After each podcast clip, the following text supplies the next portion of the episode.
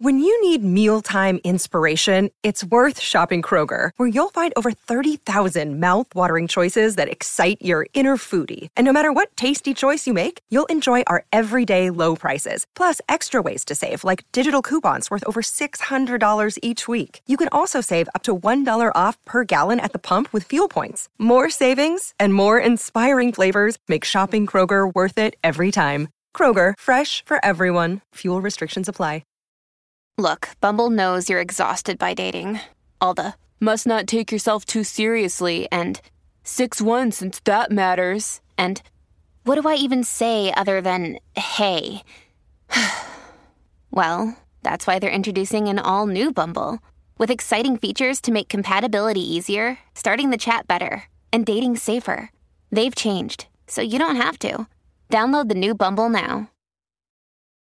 From sponsoring cultural events to partnering on community projects, creating youth programs to supporting first responders, at MidAmerican Energy, caring about our community goes beyond keeping the lights on. It's about being obsessively relentlessly at your service. Learn more at midamericanenergy.com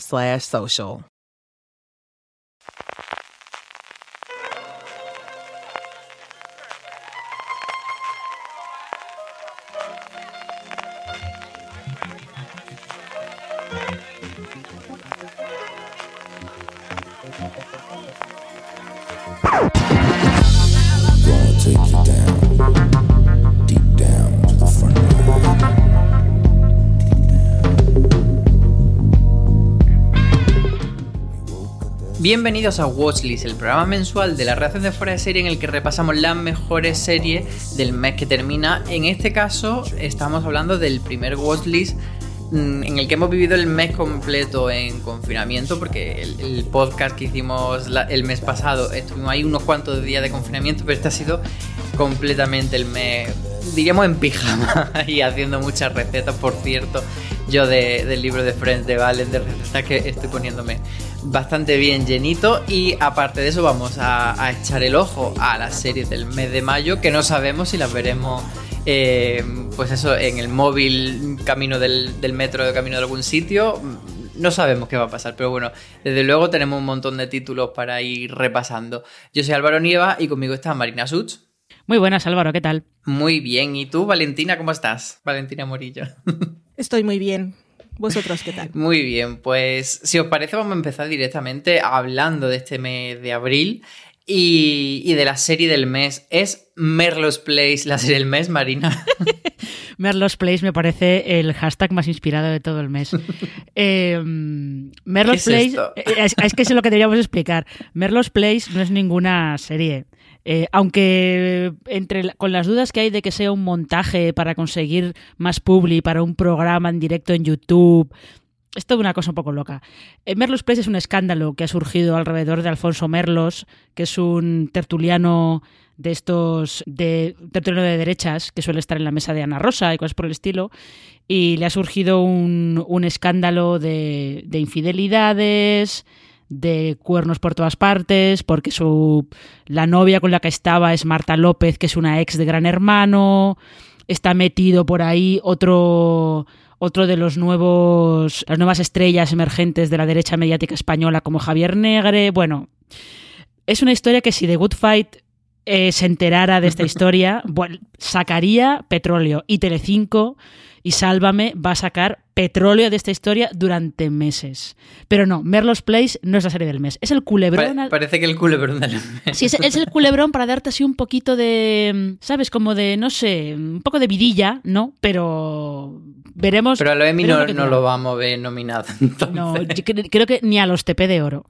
Yo me he enterado de todo este lío gracias a vosotros. No sabía de qué estabais hablando, pero me ha encantado porque si fuera una periodista en busca de cualquier noticia ahora mismo sacaría el titular de Marina. Melrose Place no es una serie, Melrose Place es un escándalo.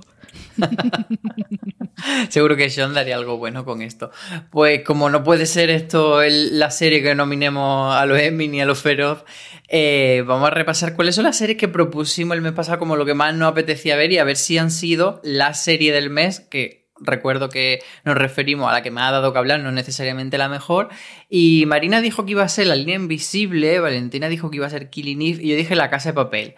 Yo por mi parte creo que La Casa de Papel sí que evidentemente todo el mundo habló ese fin de semana del estreno, pero en general ha habido opiniones bastante discordantes y ha habido gente que se ha quedado así un poquito eh, chafaillo con la, con la Casa de Papel, como que no ha sido una temporada que ha eh, tenido ese consenso de gustar tanto. No sé si vosotras con la línea invisible y con Killing Eve sí que veis que podrían ser esa serie del mes. Bueno, pero, pero La Casa de Papel, en cuanto a generar conversación, sí que ha sido serie del mes, porque sí que has estado hablando mucho de ella. Incluso aunque fuera gente que decía que, pues, que igual ya no daba para más, o, o cosas así, sí que da mucha conversación. Y lo mismo la línea invisible también ha generado mucha conversación entre gente que le ha gustado mucho, gente que, como sospechábamos, eh, ha criticado que, si se blanquea el origen de ETA. Yo creo que hemos acertado plenamente con las tres, la verdad. Yo estoy contenta con mi elección. Me gusta y espero que esto lo haga siempre Álvaro y yo no voy a mirar, eh, no voy a hacer trampa y a mirar qué es lo que había dicho el mes anterior. Yo no me acordaba cuál era, estaba esperando a ver qué va a decir Álvaro, que he dicho yo cuál era la serie del mes. No me sorprende que haya elegido Killing Eve. Supongo que esa sería mi serie del mes. Y vale, solo hemos visto pocos episodios este mes de abril y como siempre habrá gente que diga es que Killing Eve ya no es lo que fue en la primera temporada. Obviamente ya no tiene esa capacidad de sorprendernos, eh, no tiene la frescura de la premisa de la primera temporada, pero es esa serie a la que aquellos a, que, a los que nos gusta mucho se lo perdonamos todo y la verdad es que ha empezado muy fuerte. Yo estoy muy contenta con Killing Eve. Pues nos quedamos contentos con Killing Eve, pero no tanto con que, hemos sido engañados, Marina, este mes. Pues mira, yo este mes, de las que he visto, por lo menos, no ha habido ninguna que haya dicho hemos sido engañados. Mírate por dónde, ¿eh? Porque incluso algunas que he visto un poco, pues ya imaginándome que. imaginando por dónde iban a ir, pues eso nos hemos ido engañados, como pasa con los dos remakes de Liar que se, han estrenado en abril, que me hace mucha gracia que los dos se estrenaran con una semana de antelación, Mentiras en A3 Player Premium y Non Mentire, que es el italiano en Sundance, y es que solamente he visto el primer capítulo de esos dos, los dos son iguales que el primer capítulo de Liar, pero ya me lo imaginaba, o sea que tampoco tampoco mm, he tenido... Había margen de engaño. Exactamente. Y y de las series que yo he visto, no ha habido ninguna que haya dicho, uff, madre mía, vaya, me acaban de tomar el pelo. Valen, ¿tú? ¿En tu caso has visto alguna? Yo no he sido engañada este mes tampoco. También estoy en, un, en una fase, en una etapa de mi vida en la que si no me dejo engañar, o sea, si voy, ya voy engañada, sea lo que voy y no pasa nada. Porque estoy viendo cosas que básicamente me gustan. Y este mes de ¿Cuál mes hemos pasado? Hola, ¿qué tal? Cuarentena. Abril. Abril. este mes de abril eh, han vuelto un montón de series que me gustan, las que se han estrenado y he visto me han encantado. Y por decir algo, diría, y por seguir un poco ya mi tradición de los engaños con los trailers, eh, no es el caso porque no te pueden engañar eh, yo sí había dicho antes, me han engañado con el tráiler porque el tráiler me gustaba y luego la serie fue bla. En este caso fue que el tráiler me sacó de un engaño.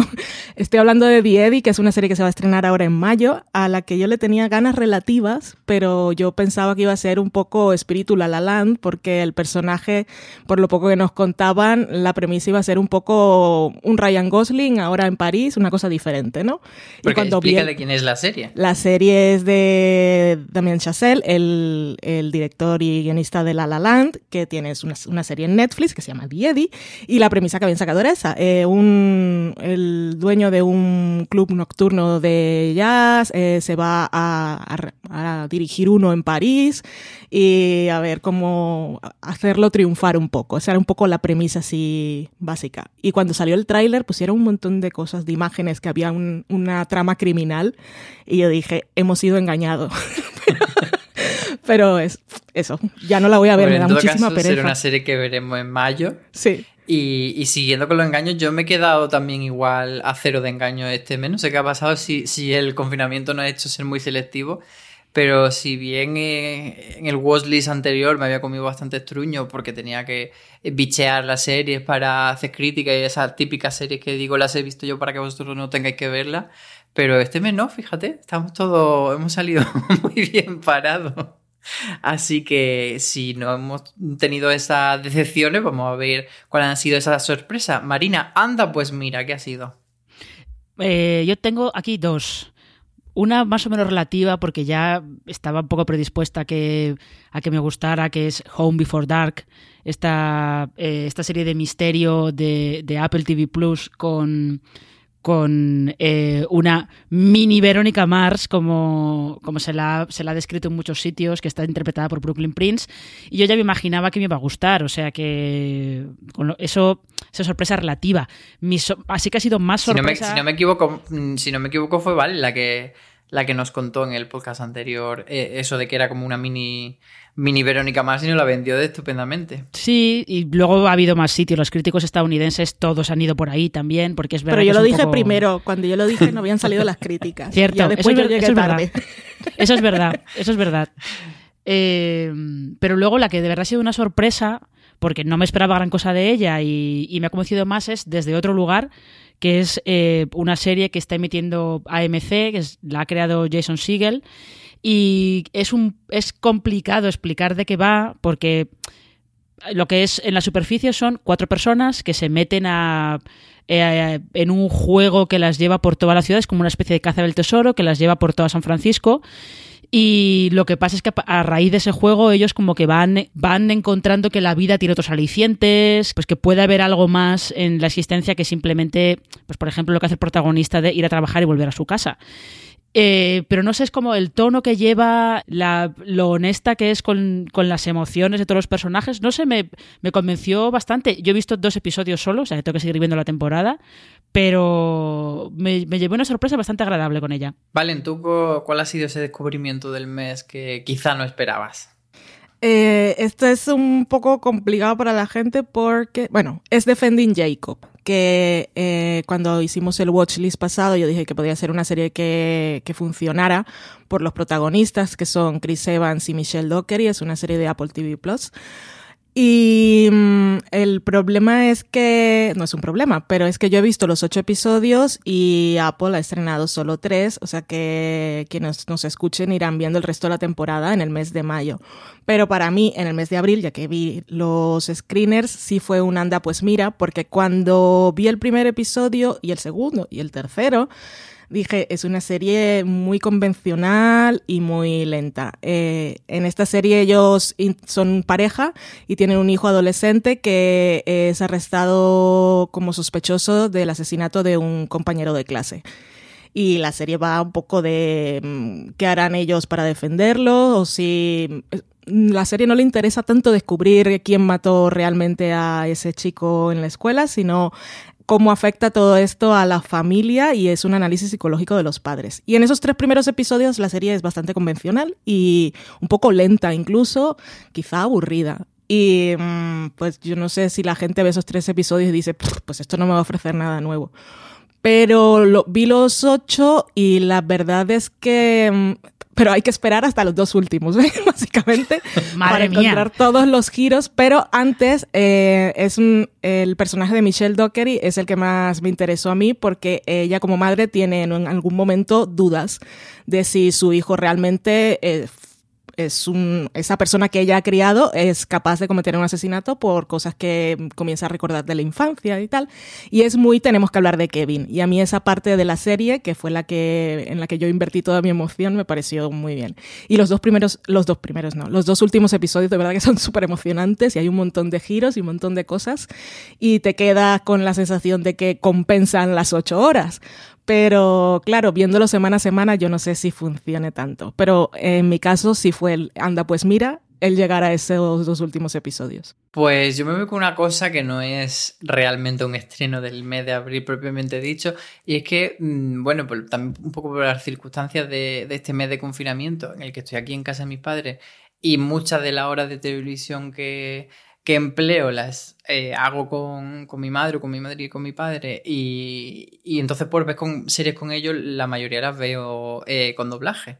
Entonces, como tenemos el problema con la situación del COVID, de que no se están doblando las series nuevas, eh, muchos de los estrenos los he ido dejando o para ratos que veo yo en mi habitación o para directamente el mes que viene.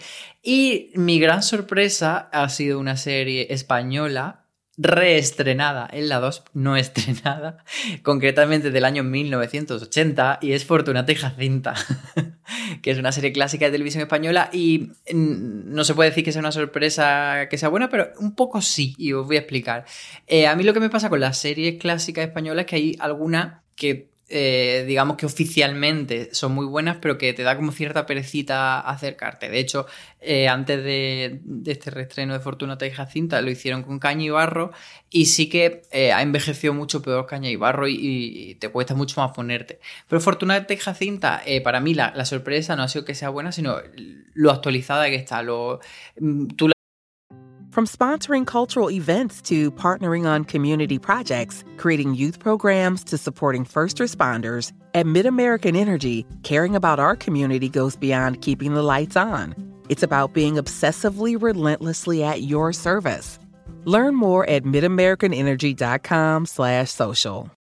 Dr. Trudy Fleer here with the 5G Home Recovery Podcast. Today's episode is inspired by those T Mobile home internet speeds that are much slower than Xfinity's lickety split speeds. Speeds that slow to a crawl can leave us feeling like we have to move faster to compensate. Eh, wrong. We don't have to move faster, the internet does. Now you can move however you want. You want to move like a sloth? Do it. Be a sloth. A sloth with blazing fast Xfinity internet that you should have gotten in the first place. I hate to say I told you so, but you know. Learn more at xfinity.com slash facts.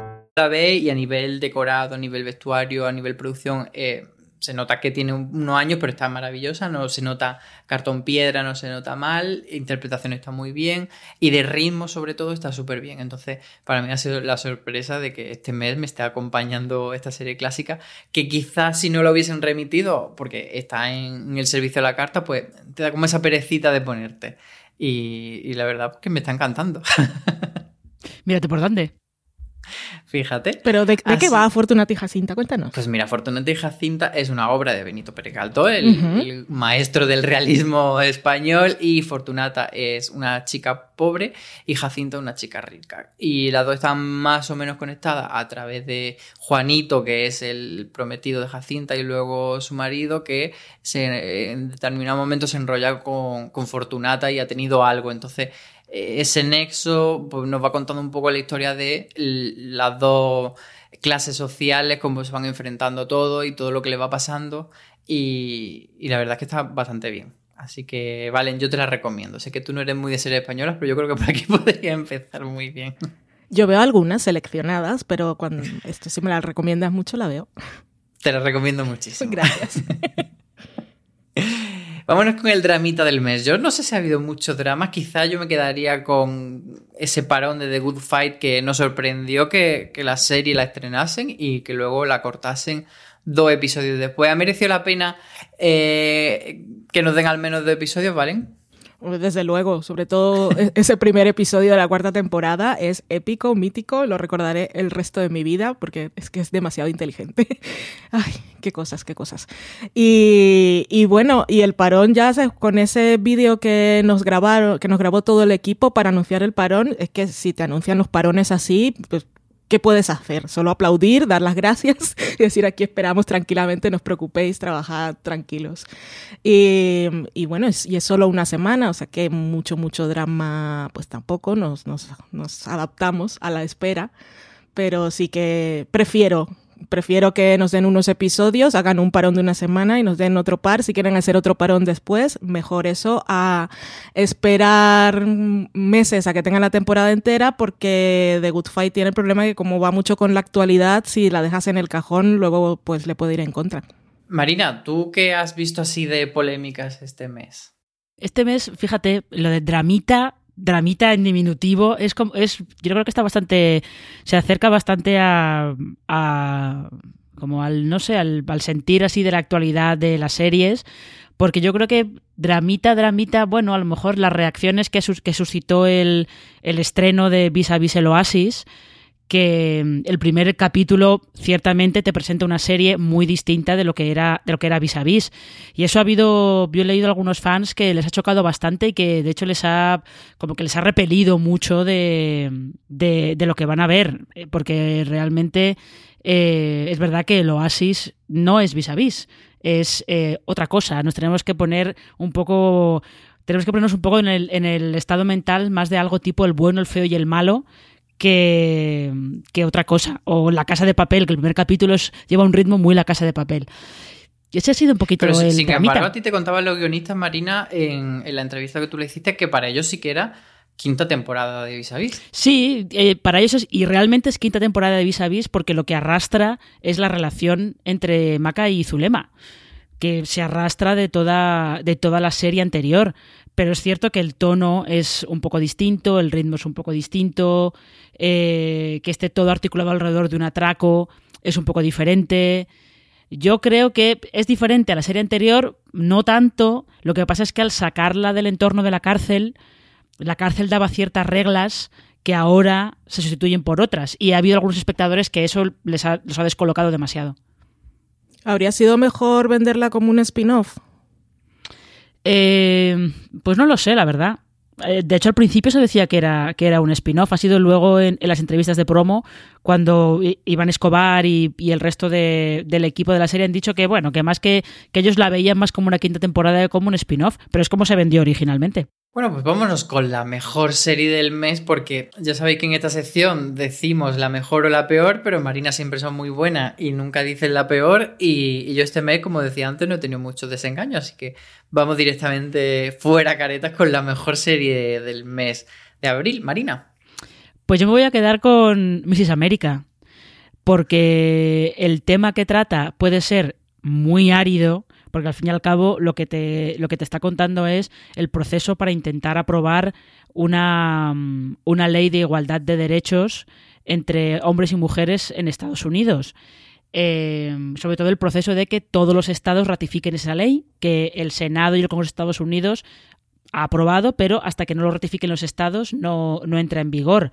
Podría ser un tema muy árido, pero es entretenidísima, pero entretenidísima. Se pasan los capítulos, pero volando el, desarrollo de personajes que hace, sobre todo de, de Phyllis Schlafly, que es la como la gran antagonista y la, era la gran eh, la gran eh, opositora, la que menos quería esa ley y la que hizo más presión, básicamente para, mm, para poder tener ella, que le hicieran casito, para poder tener ella un, una- un altavoz público, eligió eh, oponerse contra esa ley y, y es que me está pareciendo fascinante y tiene unos títulos de crédito fabulosos también.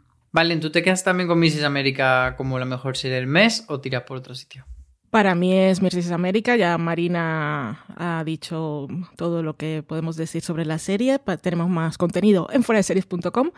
Pero para decir otra y no ser tan aburrida, pues voy a elegir una cosa un poco más ligera que para mí también ha sido muy buena y es lo que necesito justo ahora, que es lo que hacemos en las sombras. Que es una serie que es muy chorra. A mí lo que me, me fascina más de lo que hacemos en las sombras son eh, los efectos especiales. Cómo abraza la Q3 y, y ese es su estilo.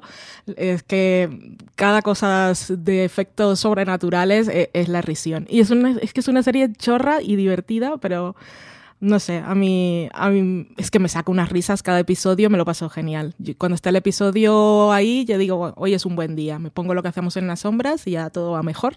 Así que pues voy a aprovechar para destacarla. Pues yo aquí sí que iba a hacer el, pleno con vosotras porque la que había escogido es Mrs. América y de hecho viéndola eh, tenía todo el rato en la mente ese titular tan bueno que hizo Valen en su crítica que es si el cuento de la criada fuera contado por Serena porque es que es totalmente eso.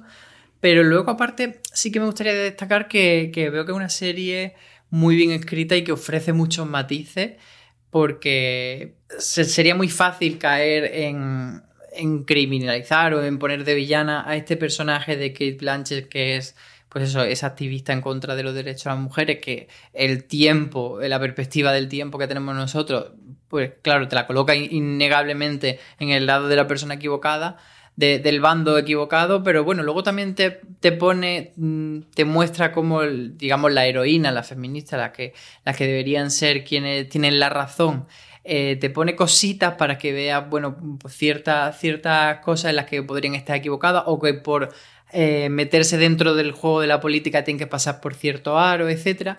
Y luego también me gusta mucho una sutileza que tiene con el personaje de Kate Blanchett, cómo te cuenta los micromachismos que ella eh, se enfrenta día a día y que pero que no es consciente entonces que cómo busca ella la forma de, salvarlo y de encontrar los recodos para seguir su camino salvando estos micromachismos que de los que como digo pues no, no es consciente. Entonces me parece que está bastante sutil hecha la serie como para, para que podamos considerarla una escritura muy buena. Solamente quería decir una cosa, que es que yo creo que, eh, que, es, que Phyllis sí que es consciente de, de, esos micromachismos, porque cada vez que le hacen algo, pues sobre todo al principio, cuando ella lo que quiere es tener una, tener una plataforma pública para hablar de la política exterior de Nixon, y como es mujer, todos le preguntan, bueno, ¿y, y esa ley de los derechos de las mujeres, qué opinas? Y tú, la cara que ves de ella es que le fastidia, le fastidia que por ser mujer le hagan esas cosas y elige meterse por ahí justo para tener para tener ese, ese altavoz para, para poder ser famosa, como quien dice. O sea, yo creo que ella es, consciente de todos esos micromachismos, lo que pasa es que al mismo tiempo cree firmemente que el lugar de, una mujer debería ser su casa. Es que está llena de contradicciones, es fascinante. Sí, o, más que no sea consciente de esos micromachismos, que no lo interprete como algo contra lo que deba luchar de una forma frontal y enérgica como hacen las del otro bando, sino que como que busca unas sutilezas para colarse y, encontrar su, puesto sin renunciar, como tú dices, a, eso, a, su puesto de ama de casa. Pues bueno, eh, yo creo que con, con Mrs. América recomendadísima como, como la serie que ha hecho pleno, como la serie del mes, podemos pasar ya al mes de marzo y cállate y tómame dinero, puede que también estemos todos de acuerdo con cuál puede ser esta serie. Marina, ¿tú cuál coges? Eh, pues mira, yo voy a elegir otra para que. Y así esa os la dejo, os la dejo a vosotros. Eh, yo voy a elegir una. Una que es una coproducción entre HBO y Sky, pero aquí la va a estrenar eh, HBO, parece que es el 12 de mayo o algo por el estilo, que se llama El Tercer Día. está protagonizada por Jude Law yo confieso que no he querido ver nada, ni tráiler, ni nada para, que me sorprenda, porque eh, creo que es algo como ciencia ficción, no sé, tengo, tengo curiosidad por verla, pero ya os digo que no he querido ver gran cosa para, para no pre-spoilearme y dejar que me, que me sorprenda lo que vea. Pues ahí queda, ¿y tú, Valen? Esa del tercer día a mí me tiene intrigada, reconozco, porque es una serie que se pinta rara. Es del creador de Utopía y además, eh, es que está dividida, creo que son, está dividida en tres bloques. Eh, los tres primeros episodios son la historia del personaje de Jude que y todo gira alrededor de una isla y en diferentes momentos del tiempo, parece. Y entonces en esa primera parte él llega a esa isla y se encuentra con los lugareños que quieren preservarlo todo, sus tradiciones y tal. Luego en la segunda parte llega Naomi Harris, otro personaje que ella llega buscando respuestas y su presencia precipita una batalla, eso es lo que nos dicen. Y luego hay una tercera parte que será un evento inmersivo que esto ya no sé cómo lo van a hacer, porque claro, cuando lo anunciaron es una cosa que va a ser em, con gente en Londres, ahora esto no se puede hacer, así que no sé si lo han grabado ya y, pero lo iban a transmitir también por la tele. Y esa parte de evento inmersivo que forma parte de la serie en la que la gente que iba a estar ahí iba como a interactuar con los personajes o con lo que fuera y nosotros lo íbamos a ver por la tele ya me parecía raro y ahora no sé qué van a hacer con ello, pero es una serie muy rara. Anyway, eh, como yo sé cuál es la que va a elegir Álvaro, voy a decir otra y me voy a ir a comedias, que es lo que me está llevando a mí últimamente, me llama más la atención. Y es la Space Force que va a llegar a Netflix. Eh, está creada por Greg Daniels y por Steve Carell, el creador de The Office y actor de The Office y productor durante mucho tiempo. También aparecen por allí Lisa Kudrow, John Malkovich y más gente.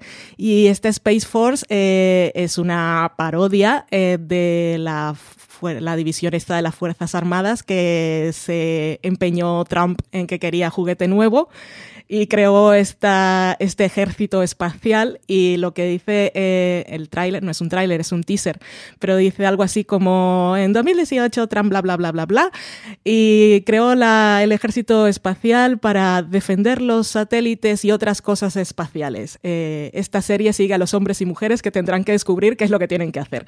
Así que eso me hace mucha gracia porque es parodia política, dicen que va a ser un nuevo The Office y va a ser, me imagino, algo de burocracia y de estupideces y Steve Carell a mí en comedia me encanta, así que esa me llama mucho la atención y le doy mi dinero a ver qué tal sale. Bueno, pues a mí me ha quedado la responsabilidad de esta que me habéis dejado, que ahora podría hacer la 13 a 14 y meter Valeria o meter ¿Te Madre? Trabajadora que otra serie de Netflix. ¿Te imaginas? Pero no. Va a ser venga, Hollywood, por supuesto. Hollywood, la nueva propuesta de Ryan Murphy para, para Netflix. Ya por fin es de esa serie que ha creado después de, de su gran contrato, porque un- las dos anteriores que tenía sí que fueron eh, vendidas previa a que le hiciesen ese gran fichaje. Y Hollywood, como el nombre nos puede sugerir, eh, pues esta es una serie dedicada, por supuesto, a la, industria de Hollywood, pero hace unos cuantos años, en esa época dorada de Hollywood, y, y nos va a contar cómo eh, se configuraba en la época del posterior a la Segunda Guerra Mundial eh, todo el sistema de estudio y etcétera, a través de un grupo de personajes que, que son actores y directores que quieren triunfar en Hollywood y quieren construir pues esos sueños. This holiday, whether you're making a Baker's Simple Truth turkey for 40 or a Murray's Baked Brie for 2, Baker's has fast, fresh delivery and free pickup, so you can make holiday meals that bring you all together to create memories that last. Baker's, fresh for everyone. Free pickup on orders of $35 or more. Restrictions may apply. Choose from a great selection of digital coupons and use them up to five times in one transaction. Check our app for details. Bakers, fresh for everyone. Si estás buscando un buen podcast de análisis y debate en tu idioma, te invito a que escuches Pulso y Péndulo. Yo soy Carlos Curbelo. Y yo soy Fabiola Galindo. Todos los jueves analizamos temas de actualidad en Estados Unidos y Latinoamérica. Fabi y yo no siempre estamos de acuerdo, pero sí tenemos un objetivo común. Queremos servir como antídoto contra las noticias falsas y la polarización. Pulso y Péndulo. Busca nuestros episodios en Apple Podcast, Spotify o en tu aplicación favorita. Sueños dorados que tantas veces nos han vendido en, en otras historias, en otras películas. Y, pero sí que, eh, como se puede esperar un poco por Ryan Murphy, pero eh, y por cómo él plantea la serie, pues lo que nos va a hacer es contarnos no solo esas historias de, de Hollywood, sino un poco mostrarnos la, la trastienda y meter temas sociales, pues de género, de sexualidad, de raza, para, hablar un poco de cómo e- esa industria oprimía a la gente o, o le daba oportunidades. Y tenemos, bueno, un casting como siempre de estrellas, con Darren Criss como uno de los grandes reclamos, también Patti Lupón, Dylan McDermott, que es otro de los, que siempre están en, su serie. Y, y en este caso una miniserie, son solo siete episodios, y yo creo que la vamos a disfrutar como, como gorrino. ya, Francis, por cierto, ya la ha visto y nos ha dicho que está súper bien. ¿Tú has No visto alguno? Yo todavía no, por, por lo que decía antes, de como, como con los subtítulos y tal, estoy teniendo que irme a, a buscar, a buscar ratito, pero bueno, la voy a ver eso seguro y, y la voy a disfrutar. Yo creo que lo, que lo que estaría bien es que, de paso, que Netflix tiene Hollywood, estaría bien que Netflix añadiera también este, este documental de hace tiempo que se llama El celuloide, el celuloide oculto, que justo hacía un repaso por em, por cómo eh, en Hollywood había, había estado sobreviviendo, sobre- en este caso sobre todo se centran en, en actores, directores y guionistas que eran gay y tenían que ocultarlo, eh, y cómo eso se acababa metiendo en el subtexto de algunas películas. El subtexto de, de Ben Hur Sí. es fantasía, maravilla, chef kiss, es maravilloso. Pero estaría bien que, que lo recuperaran porque es un, un visionado complementario que podría estar bastante bien. Pues hablando de Chef Kiss, Marina, ¿con qué, ¿con qué estás deseando que llegue ya este mes? Hemos hablado de estrenos, ahora vamos a hablar de nuevas temporadas. Eh, pues yo, fíjate, tengo cierta curiosidad por ver la segunda temporada de Homecoming, que creo que no debe ser algo una, una opinión demasiado popular, porque con ¿No? eso de que con eso de que no está Julia Roberts y Sam Smile está como productor, pero está menos involucrado que en la primera temporada.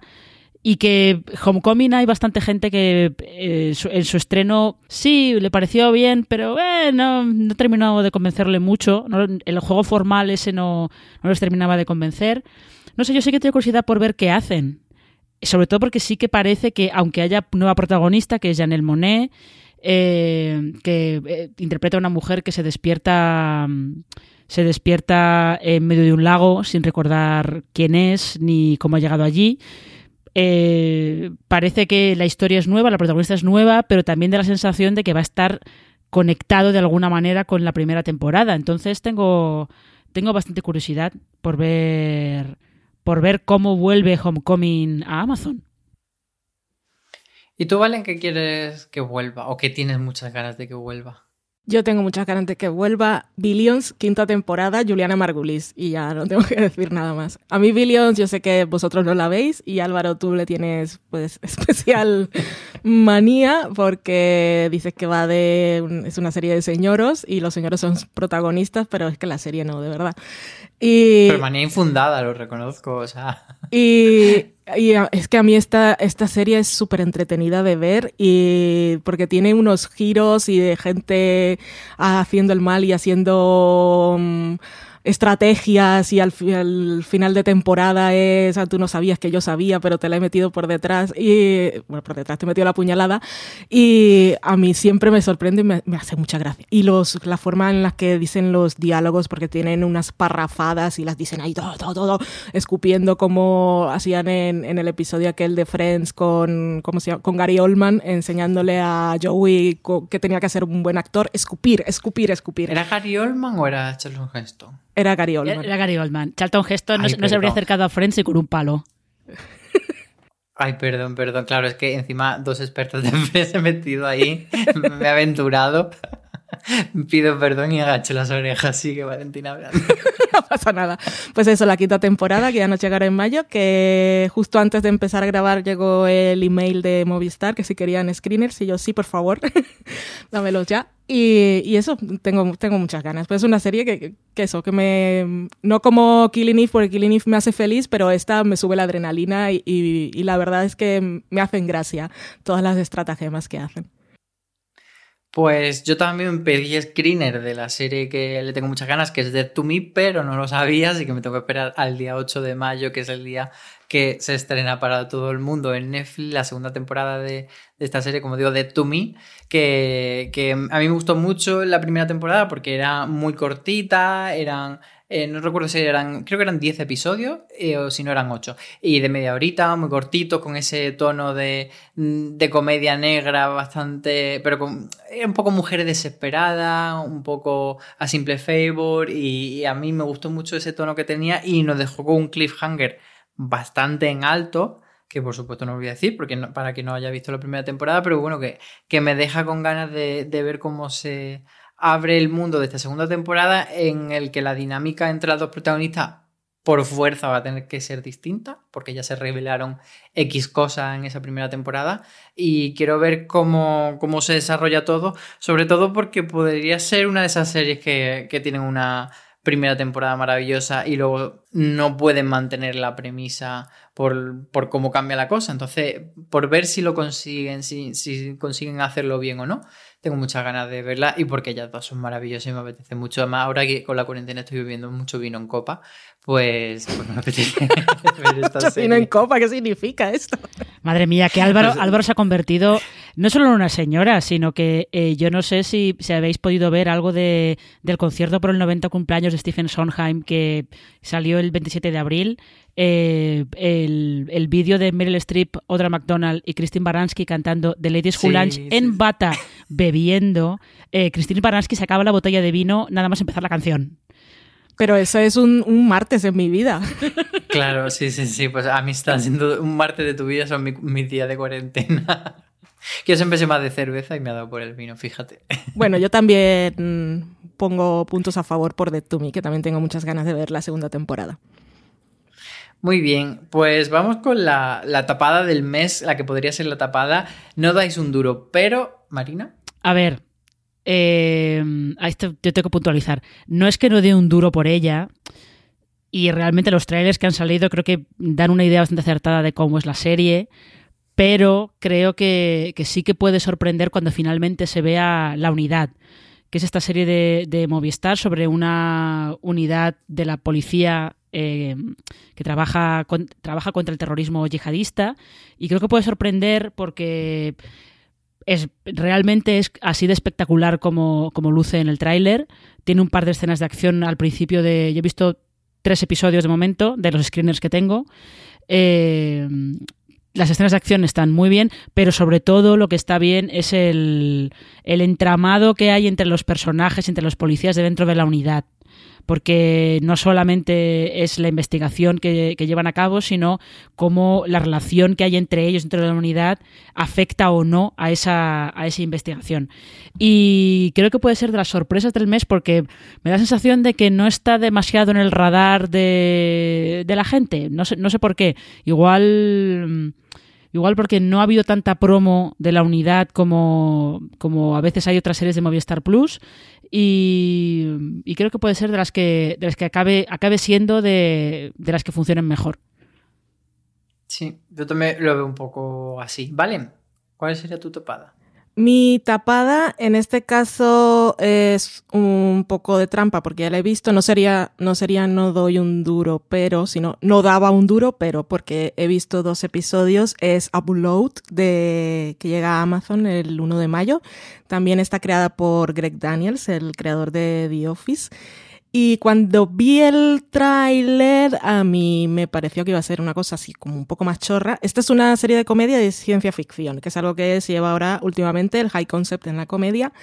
Y nos muestra también un tema que se ha estado mostrando en las series de televisión, desde Black Mirror, The Good Place, otras que no puedo decir porque sería spoilers eh, Westworld, eh, Forever, que habla de la vida después de la muerte y en este caso concreto la vida después de la muerte de una forma digital. Eso de que se puede em, de alguna manera mm, digitalizar la conciencia de una persona y ponerla en un entorno virtual una vez se haya muerto para que siga viviendo. Y eh, en este caso el protagonista es Robbie Amell, eh, que lo que nos dice el tráiler es que tiene un accidente de coche y tiene que decidir, eh, en último momento está grave y después del accidente en el hospital, si quiere irse a los quirófanos tradicionales a ver si le pueden salvar la vida, que no se lo garantizan, o si quiere usar la otra opción, que es ir directamente a que le digitalicen la conciencia y lo suban a ese cielo digital, ese más allá digital. Y el tráiler parecía un poco chorra, Robbie Amell me parecía un actor así como un poco con pocas, algunas limitaciones. Sosillo, lo puedes decir, sosillo. Sí, soso, bastante soso. Y es que, eh, tal como era el tráiler, pues eran cosas así graciosas de mm, mm, chorra, me parecía chorrísima. Pero vi, escuché la entrevista de Greg Daniels en el podcast eh, TV, Top 5, TV Top 5, no me acuerdo cómo se llama, el de Hollywood Reporter, y Greg Daniels decía cosas interesantes y vi dos episodios y la serie pues tiene un misterio y tiene de ahí otra una relación interesante que se va desarrollando y es mucho más de lo que parecía en el tráiler y al final me parece que va a ser una cosa bastante curiosa. Solo he visto dos, así que no sé qué tal se resuelve, pero propone cosas interesantes. No es solamente em, qué tal vive una persona eh, sabiendo que es una copia de sí misma en un entorno digital, sino que eh, introduce un tema económico, eh, cómo influye que tengas dinero o no. Y eso me pareció bastante interesante. Pues yo con estas series que no sabemos si sí, si no, si qué va a pasar con ella, estoy con White Lines, que es la nueva serie de Alex Pina, creador de La Casa de Papel, que yo creo que ese subtítulo de la nueva serie del creador de La Casa de Papel puede jugar a favor o en contra de la serie, porque no es exactamente lo que te podrías esperar quizá. Aquí ha trabajado con algunos de los productores de, The Crown. Es una serie que ha rodado, eh, se ha rodado en inglés y que, bueno, pues se separa un poco, parece, por lo que hemos visto del tráiler, de ese espíritu como más español que tiene la Casa de Papel y, lo que proponen un thriller como mucho más internacional.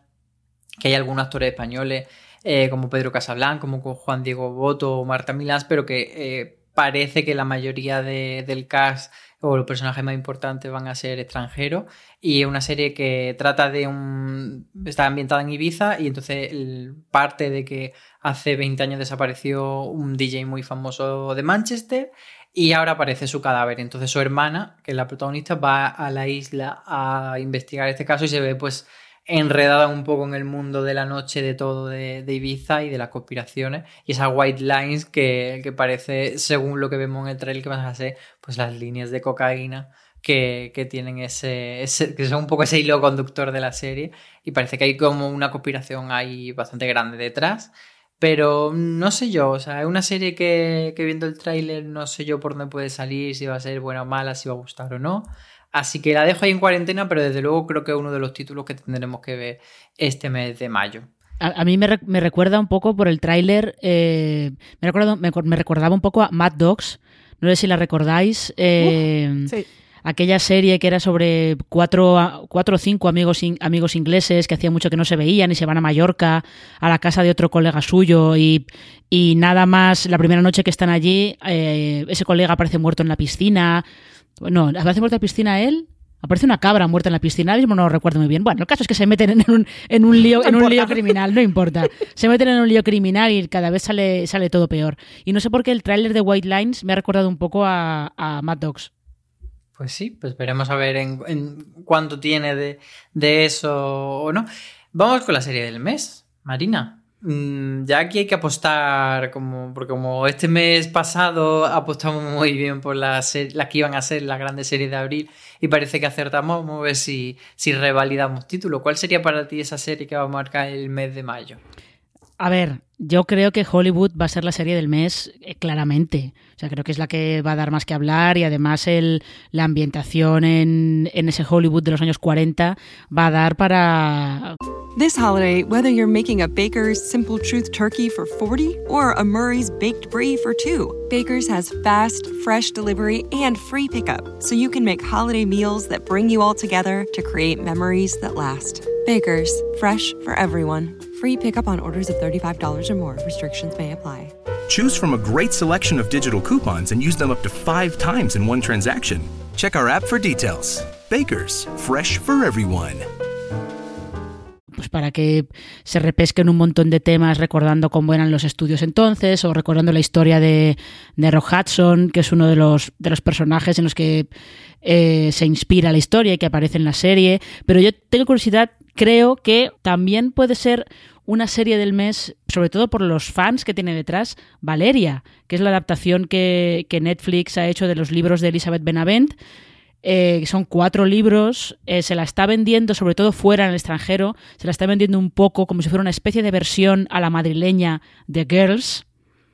Bueno, es verdad que puede tener esas cosas, como son cuatro, cuatro amigas protagonistas, sus historias con el, el trabajo y con los hombres, bueno, vale pero me cuesta mucho verlo. Ya, ahí me, me, me, cuesta un poco verlo, pero bueno, puede, puede ser que la serie sea, sea entretenida y sobre todo creo que tiene ese potencial de tener a todos los fans que tienen los libros de, de Elizabeth Benavent, que son los que pueden empujar un poco la serie para que acabe sobre todo entre las tendencias de Netflix, que al final ya sabéis que es lo que acaba determinando un poco que tú ves una serie o no, porque ahora, por ejemplo, después de La Casa de Papel, el algoritmo de Netflix que parece que está recomendando mucho Vis a Vis y de repente Vis a Vis está la segunda en las tendencias de Netflix, o sea que a ver qué pasa con Valeria.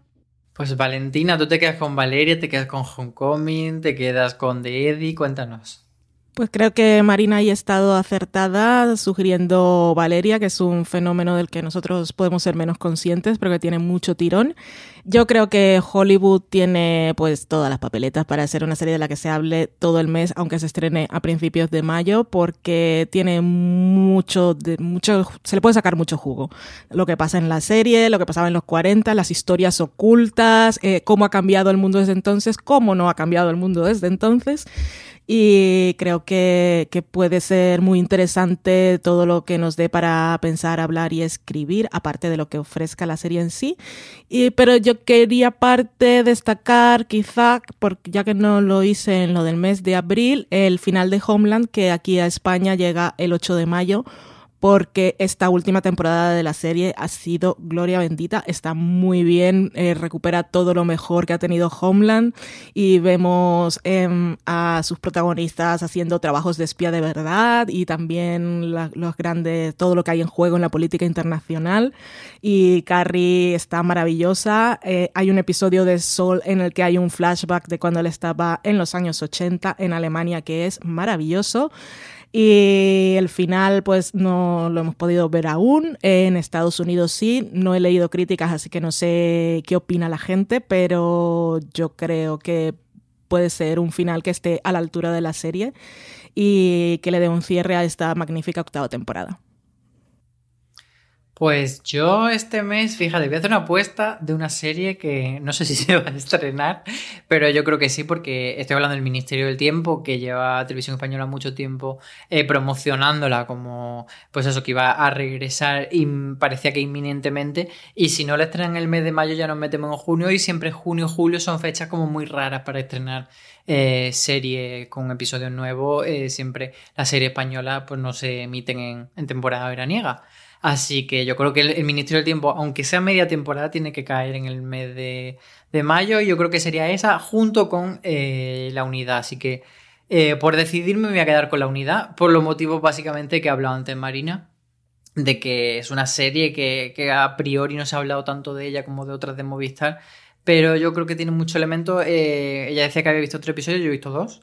Y, la verdad es que me gusta mucho toda esa parte de, de, los miembros del equipo, cómo le afecta a su vida pertenecer a la unidad y creo que puede construir una temporada que vaya muy hacia adrenalina, son solo seis episodios, así que voy a poner mi apuesta ahí en la unidad como, como queda bastante tiempo, eh, yo quiero que repasemos también un poquito de todas las cosas que se nos han quedado fuera de esta categoría.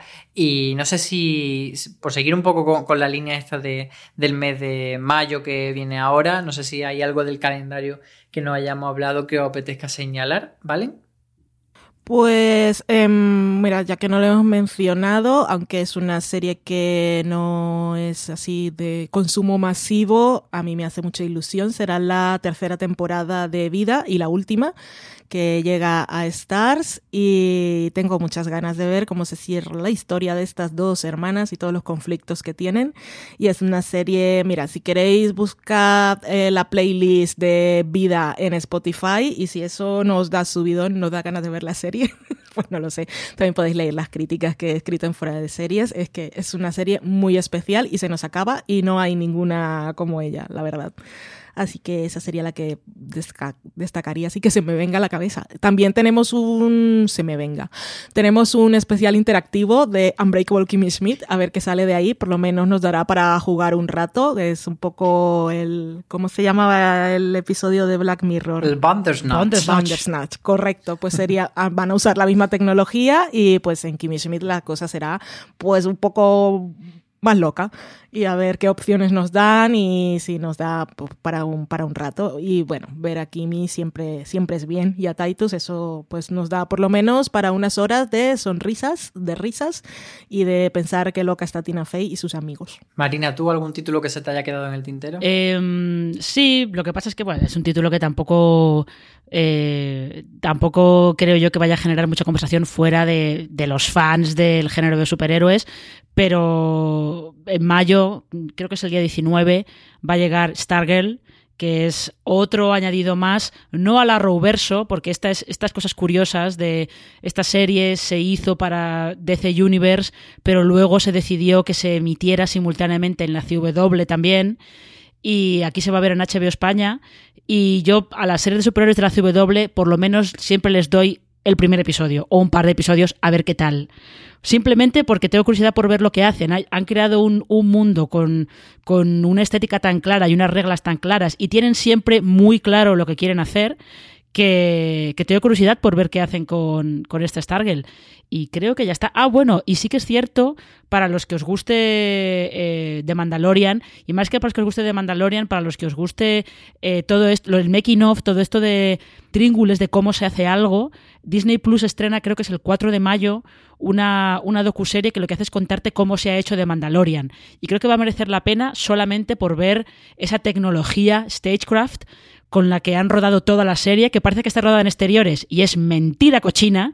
Está rodada como. Hemos sido engañados. Hemos sido engañados. Está rodada como se rodaban las películas antiguas, El Mago de Oz, los musicales, eh, los musicales antiguos de, de, Hollywood. El Hollywood de la era clásica estaba rodado entero en estudio. Solo que eh, los fondos estaban pintados. Bueno, pues de Mandalorian, en lugar de tener fondos pintados, lo que tiene son eh, fondos generados por ordenador. Y, tengo mucha curiosidad por ver, sobre todo, cómo te muestran toda esa parte del rodaje, cómo funciona esa tecnología Stagecraft, que creo que Westworld también ha desarrollado una tecnología parecida para, para algunos de sus interiores. Pues yo creo que eso sería un poco el resumen, por lo menos por lo que sabemos eh, a día de hoy de cuáles van a ser los estrenos del mes de mayo. Quizás junto con otra serie de HBO España que se llama La Innegable Verdad o la vuelta de Ricky Morty que vuelve con la segunda parte de la cuarta temporada y con otra serie que por ahora no está dando mucho que hablar, pero yo creo que cuando se estrene sí que puede ser un poco una cosa así simpatiquita que la gente le guste, que se llama Betty. Así que yo creo que sería un poco eso el, mes de mayo. Pero volviendo a abril, os voy a decir unos cuantos títulos que se nos han quedado por ahí y por si alguno de ellos queréis rescatarlo vosotras, que serían, por ejemplo, series como Tales from the Loop, Pure, Run, Midnight Gospel, Outer Banks o Manhunt. ¿Alguna de estas os Mira, ha gustado? Eh, yo he visto eh, la mitad de la temporada de Manhunt Deadly Games y está, está bastante bien. Está, sí, está, está muy bien. Eh, sigue mucho la línea de, de Manhunt una Bomber, solo que aquí están contando otro caso, que es el de el atentado contra los Juegos Olímpicos de Atlanta en 1996. Y está eh, muy bien, está muy bien llevado eh, todo, la investigación de, del atentado y de quién es el, terrorista solitario que va poniendo luego más bombas.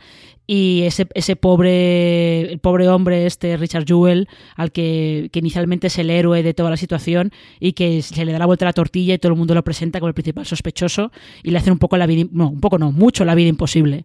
Es, muy recomendable eh, Manhunt Deadly Games y Valen, Ran era una de las series también que apostábamos muy fuerte en el watchlist pasado. ¿Se ha quedado un poco ahí atrás o tú crees que merece la pena? Merece la pena, desde luego. Lo que pasa es que es una de esas series a las que yo creo que el episodio semanal no les va tan bien, porque cuando lees la premisa y ves el primer episodio, que la premisa es que mm, hay una pareja de, ahora serán treintañeros, eh, habían hecho un pacto cuando eran, estaban en la universidad o eran adolescentes, de que si algún día uno de los dos le enviaba un mensaje al otro diciendo corre, el otro escribía corre de vuelta y eso significaba que lo iba a dejar todo atrás y se iban a encontrar en un sitio que habían pactado. Y eh, en el primer episodio es básicamente lo que vemos y es Merritt Weaver eh, como protagonista, que ya eso es una razón suficiente para ver una serie, como protagonista de una anticomedia romántica, razón suficiente para ver una serie. Pero igual ves el primer episodio y dices, pues no sé, no sé si me va a ofrecer demasiado si va a valer la pena que vea este, esta serie semana a semana. Yo he visto cinco episodios y os digo sí, totalmente. Eh, cada episodio es diferente y vamos conociendo más cosas de los personajes, más cosas de cómo son, de cómo creen que son, de cómo se ven el uno al otro y todos los secretos que mm, se ocultan al otro, a sus familias y a ellos mismos. Y la verdad es que está muy bien. Eh, Phoebe Waller-Bridge tiene un cameo que aparece en el quinto episodio, es una cosa muy divertida. Es una serie que tiene además giros locos que no te esperas porque es mucho mezcla de géneros y se nota que Vicky Jones, que es la creadora, es la mejor amiga de Phoebe Waller-Bridge y ellas han estado trabajando juntas desde, desde 2007. O sea que mm, tienen un poco de, ese... De, comparten eh, obsesiones, inquietudes y formas más de ver la vida. A mí me parece una cosa muy divertida y no sé cómo acaba la temporada, son siete episodios, pero yo lo que he visto os digo sí, vedla.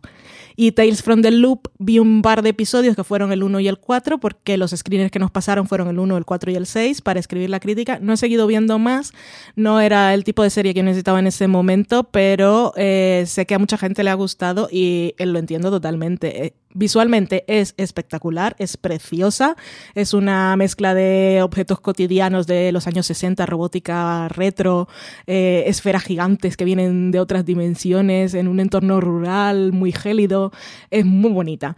Y luego las historias de ciencia ficción que proponen eh, son más de una cosa íntima y es muy íntima y muy personal y es todo muy calmado. yo creo que es una serie que si sabes, si entiendes por dónde voy con lo que estoy diciendo, te puede apetecer ver en muchos momentos. Lo que pasa es que pues, yo estaba a otras cosas y no seguí viendo. No sé cómo se conectan, eh, se conectan eh, todo ocurre en el mismo pueblo y la gente se conoce, pero no sé a, nivel general qué es lo que quiere contar la serie. Nunca lo supe y no lo he leído, pero, pero muy bonita de ver, yo qué sé. Pues con eso nos quedamos. Yo, por supuesto, también decir que Westworld está siendo una maravilla, aunque no sea estreno de este mes, que le hemos seguido semana a semana y está acercándose ya a su recta final. y mencionar un par de series que han visto nuestro compañero Midnight Gospel con una crítica muy entusiasta por parte de Antonio Rivera, que tenéis en nuestra página web. Y Outer Banks, una serie que nuestra compañera Maricho, la que adoramos, que siempre es capaz de ver el vaso medio lleno en cualquier cosa, aquí ha dicho que no hay ni por dónde cogerla. Así que si Maricho dice que Outer Banks no merece la pena es porque realmente no hay nada que exprimirle a ese zumo. Así que nos quedamos con eso y muchas gracias a las dos por acompañarme un watchlist más. Marina, un besito. Igualmente, siempre es un placer. y un beso para ti, para Burgos, Valentina, como ya es tradición.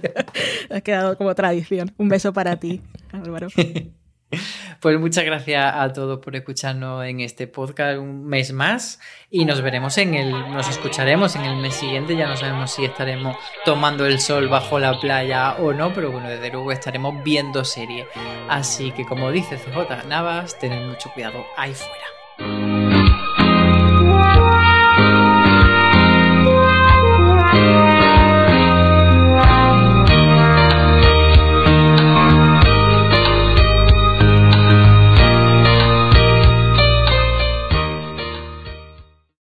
This holiday, whether you're making a Baker's Simple Truth turkey for 40 or a Murray's Baked Brie for 2, Baker's has fast, fresh delivery and free pickup, so you can make holiday meals that bring you all together to create memories that last. Baker's, fresh for everyone. Free pickup on orders of $35 or more. Restrictions may apply.